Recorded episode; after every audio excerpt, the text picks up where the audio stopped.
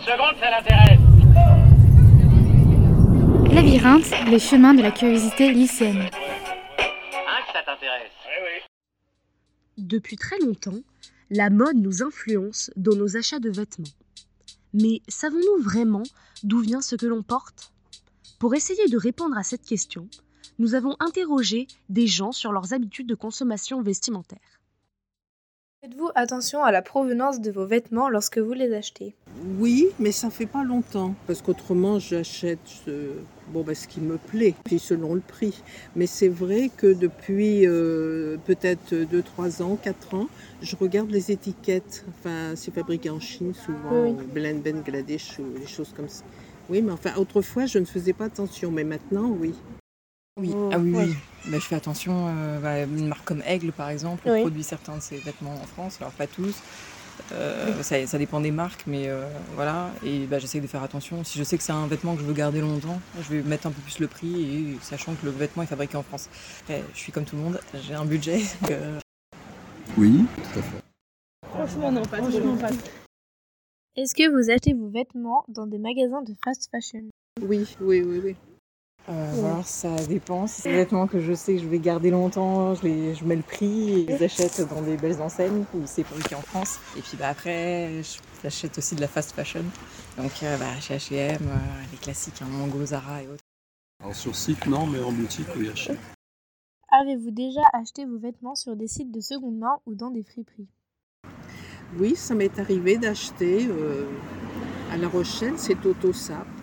Euh, oui, alors j'y vais pas systématiquement, mais quand j'y vais, je fais le tour et puis si je vois quelque chose qui me, qui me plaît, euh, je me laisse tenter. Oui. Alors bon, comme ça, un petit t-shirt, euh, des petites Oui. choses, oui. Avant, ça me serait jamais venu à l'idée, mais maintenant, je, je le fais. D'abord parce qu'ils ont des jolies choses de marque, des fois pas chères. Et puis, euh, c'est dans très bon état. Et, et parce que, bon, parce que maintenant, c'est comme ça qu'il il faut vivre comme ça, quoi. Je suis tout à fait pour, là, oui. Non, Euh, je pratique pas Vinted et tout ça, pas Ok, du tout. d'accord. Oui, J'ai beaucoup de gens autour de moi qui font ça, oui. Un, j'aime pas trop euh, le fait que le vêtement ait déjà été porté. Donc euh, voilà, j'ai un peu mal avec ça. Après, je vois bien la démarche euh, écolo derrière et Oui. environnementale, et c'est vrai que c'est bien. Mais euh, donc non, c'est principalement ça. Et puis euh, j'aime bien pouvoir l'essayer. Et il y a un aspect pratique, le fait de euh, le commander, l'essayer, ça vous va pas, il faut le renvoyer. Tout ça, moi, ça me, ça me gonfle. donc voilà. Et puis au-delà de ça, c'est pas forcément si écolo que ça, parce que le vêtement, il prend aussi. une voiture. Voilà, donc, ouais. euh, De temps en temps. C'est pas tous mes achats, mais, euh, mais ça m'arrive même. Non, je suis pas peut-être la moitié de mes achats que je fais. ouais. Est-ce que vous avez déjà créé vous-même vos vêtements? Ah oui, euh, autrefois je cousais beaucoup. D'ailleurs, je cousais complètement des vêtements. Il y avait des magasins de tissus quand même en ville. J'achetais du tissu, j'achetais des patrons et je me faisais mes vêtements. Euh, et puis bon, bah maintenant, euh, bah, d'abord on trouve plus de tissu. Puis, euh, puis alors on s'est mis justement, ça a coïncidé à trouver des vêtements moins- pas chers. Ça venait plus cher d'acheter du tissu au mètre. hein. Euh, Bon, comme c'est moi qui le faisais, ça me coûtait rien. Mais on je- quelquefois, je disais, bon, on trouve des vêtements, c'est même pas le prix du tissu. Parce que vous voyez le rapport. hein. Alors, bon, ben, tout ça parce que c'est fait à l'étranger. Puis alors, les tissus ne sont pas de, De la même qualité. hein, Ouais. oui. C'est de la grosse confection. Je l'ai pas retouché moi-même, sauf si c'est un bouton à coudre. Sinon, je le fais retoucher par un, par un retoucheur. J'ai essayé, mais je suis pas hyper douée. Que faites-vous des vêtements que vous ne portez plus? Alors, euh, s'il est un peu défraîchi, usagé, ben, je fais des paquets et puis je vais le mettre dans les containers, comme les chaussures aussi. Et puis, ben, autrement, je vais le revendre chez Totosap. Et ça fait, d'ailleurs, je récupère les vêtements de mes petites filles et je, je m'occupe de les revendre. Et euh, ils vendent bien d'ailleurs. hein. Alors bon, ils vendent pas cher et puis ils gardent 50%. Alors on récupère pas beaucoup. Mais ça me fait plaisir de penser que ça, ça va servir à quelqu'un. Et quelqu'un qui n'a peut-être pas beaucoup d'argent, euh, qui pourra avoir comme ça quelque chose de joli et, et de presque neuf.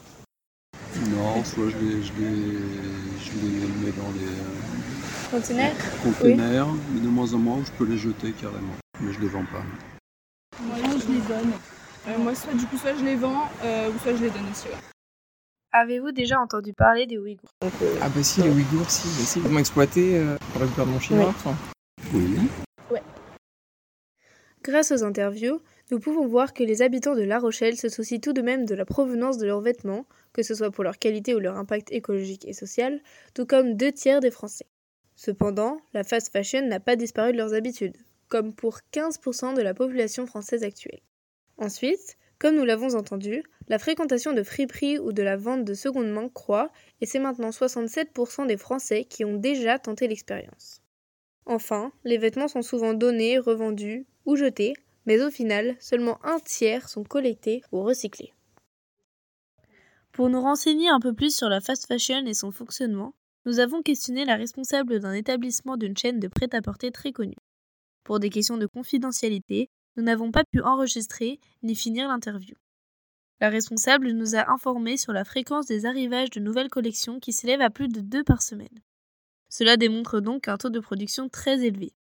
Elle n'a néanmoins pas eu le droit de nous renseigner sur le nombre d'articles confectionnés quotidiennement, sur leur provenance, ainsi que sur ce qu'il advient des invendus.